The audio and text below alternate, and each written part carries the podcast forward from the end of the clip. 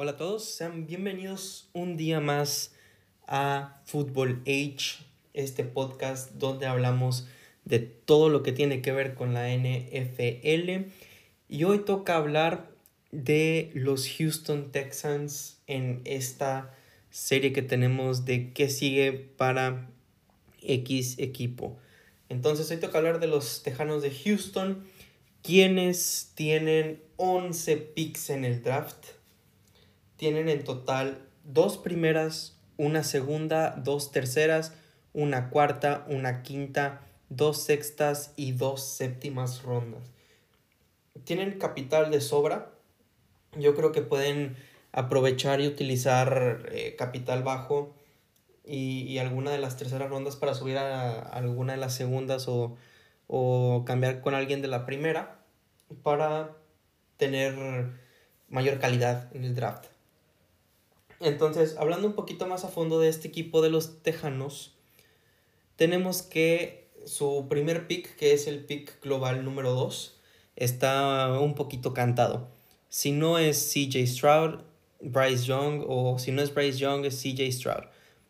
Eh, básicamente todo va a depender, todo va a decaer en si van a hacer trade los Osos de Chicago de quienes ya hablamos el día de ayer y el podcast, el podcast está justo antes de este, por si no lo has escuchado, te invito a que vayas a escucharlo.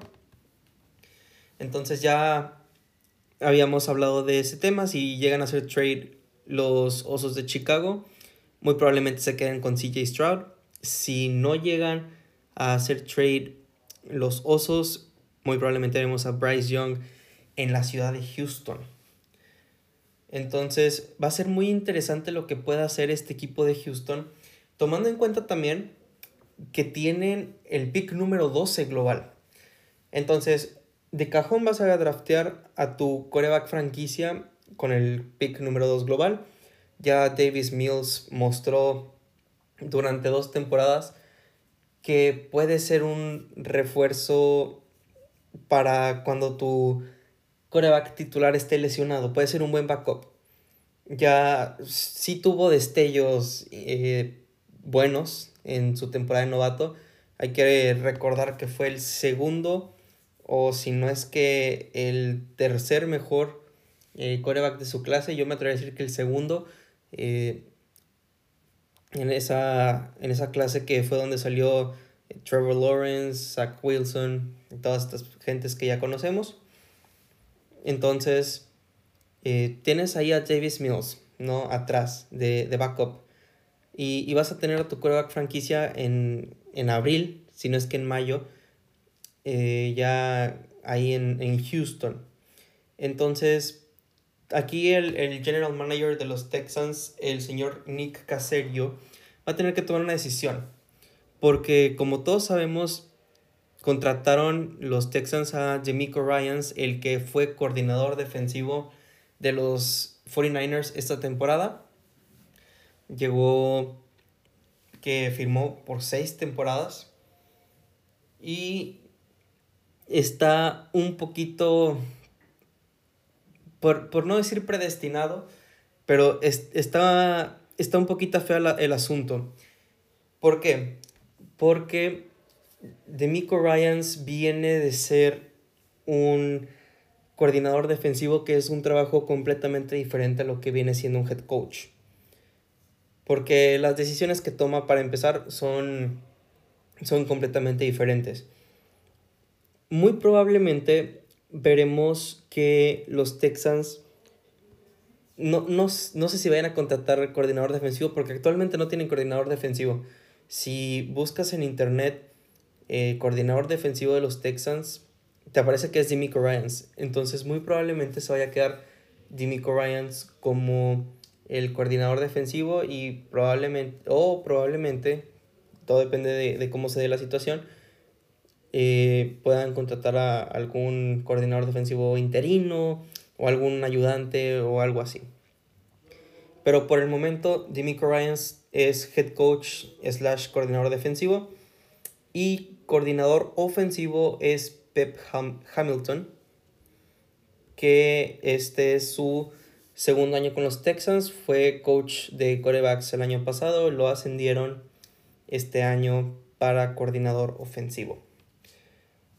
Entonces, ahora sí volviendo al tema del draft, con el pick número 12 pueden escoger tackle, un tackle ofensivo o tackle defensivo. Pueden escoger receptor, que también les hace mucha falta porque tienen a, Brandon Cooks y a puros Donadie. Dentro de los Donadie, eh, pues Philip Dorset creo que es el nombre más, más conocido. Chris Moore, que es el, el wide receiver 2. Eh, pero fuera de, de Brandon Cooks y, y, estos más o menos, si nadie, prácticamente casi nadie es conocido. Yo creo que ni siquiera algunos de los fans de los Texans los, han de conocer. Entonces, muy probablemente puedan escoger por ahí a, Quentin Johnson o a Jackson Smith en Jigua para darle de una armas a su coreback franquicia. También puede ser que escojan a, a Michael Mayer, que es el tight que está pronosticado para irse en la primera ronda. Dentro de los Titans que tienen hoy en día el equipo de los Texans está O.J. Howard, que es el nombre más sonado, sin embargo eh, tiene problemas de lesión. Está Jordan Aikins, que no es un Tyrant que te pueda resolver en momentos circunstanciales. Y tienen también a Tigan Kyotoriano, que ni, yo lo conocía, la verdad. Entonces, sí, sí está un poquito difícil el asunto de, los Texans en, en cuanto al tight end. Y por eso creo que sería una buena decisión. Si no es en la, en la primera ronda, puede ser en la segunda o hasta en la tercera. Y y pues hay, muchas opciones. Por ejemplo, hablamos ya de Michael Mayer, está también Darnell Washington, Titan de Georgia, que puede ser fácilmente el, el pick número 33 de este equipo de los Texans. Y ya después lo que pasa en, en, la tercera puede ser algún liniero ofensivo, puede ser algún corner para mejorar esa secundaria que de hecho presentó mucha, mucha mejoría. Vimos a Jonathan Owens, vimos a Jalen Petrie, que tuvieron pues una temporada increíble. Jonathan Owens, cuidado que se le termina el contrato este año. De hecho, ahorita es agente libre, eh, unrestricted free agent.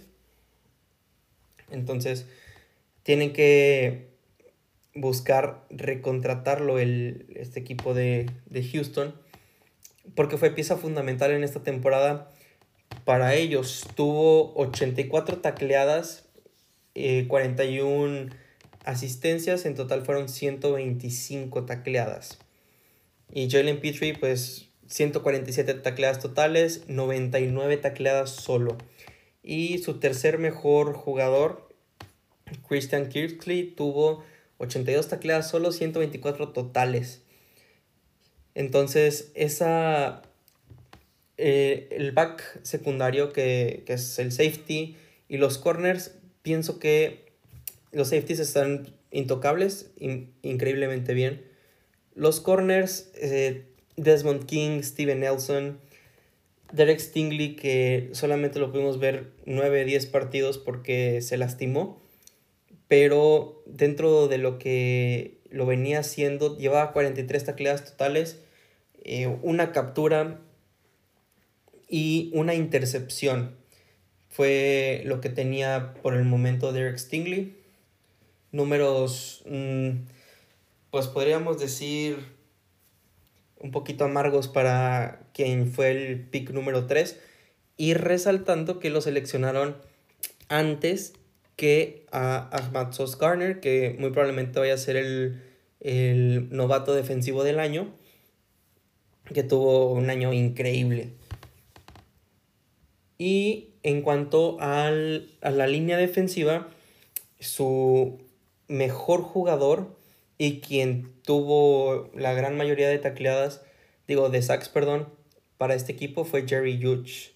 o Jerry Hughes tuvo 9 sacks en total, 9 de los 39 que tuvo el equipo. De, fuera de, de él, el siguiente que más tiene son Rushing Green, otro defensive end, y Maliak Collins, un tackle defensivo, con tres y medio cada uno. Entonces ahí está la importancia de, Jerry Hughes para esta línea defensiva de los, de los Texans. Muy probablemente les vaya a caer algún cuarta ronda, probablemente algún tercera ronda de las dos que tienen, o si llegan a hacer un trade, puede ser hasta una segunda o una primera ronda. Todo, todo, todo va a depender de qué es lo que tenga en la cabeza Nick Caseiro y ver a qué le van a poner más énfasis. Si a construir la ofensiva desde su coreback franquicia, que va a ser muy que va a ser el pick número 2 global, o si van a construir, dependiendo de lo que diga de Ryans, el, el head coach, la defensiva, para tener una defensiva sólida y posteriormente ir construyendo la ofensiva poco a poco. Cabe resaltar que tienen 37.5 millones de cap space, no tienen eh, una cantidad eh, súper enorme como para poder traerse algunas estrellitas, pero sí pueden hacer contrataciones muy buenas.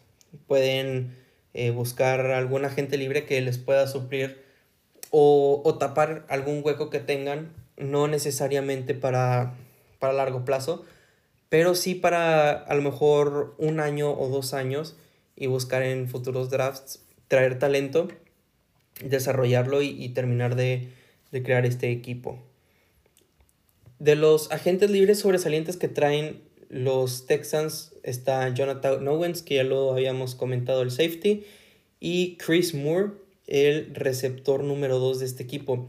A eso va el hecho que haya comentado que Quentin Johnson podría ser alguna buena opción o Jackson Smith en Jigba con eh, su segundo pick en, el primer, en la primera ronda del draft.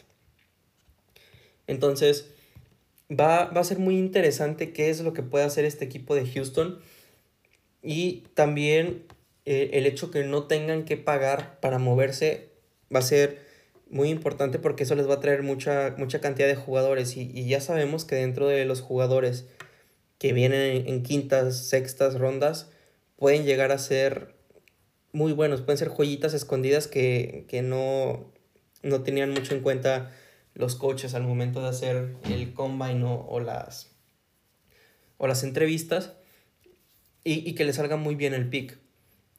Entonces hay que estar muy atentos a eso y ver a final de cuentas, como ya había dicho, la decisión que toman los Texans hay que ver porque la defensiva es la parte que por ahora la más decente que tienen los, los Texans. Entonces, si puedes construir la defensiva e intentar construir parcialmente la ofensiva, y ya que tengas la defensa bien hecha, sólida, con los jugadores que te puedan durar 3, 4 años, ya puedes empezar a construir la ofensiva a modo de de, bueno, puedo traerme a este jugador y no, no es súper bueno, pero sí es un jugador que me va a hacer un cambio a positivo en, en el equipo.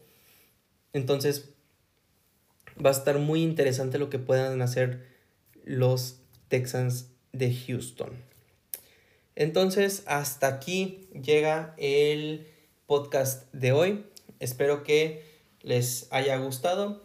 Les mando un saludo a todos y no olviden darle like aquí al podcast, darle a la campanita para que les avise cuando hay nuevo podcast y nos vemos hasta la próxima. Chao, chao.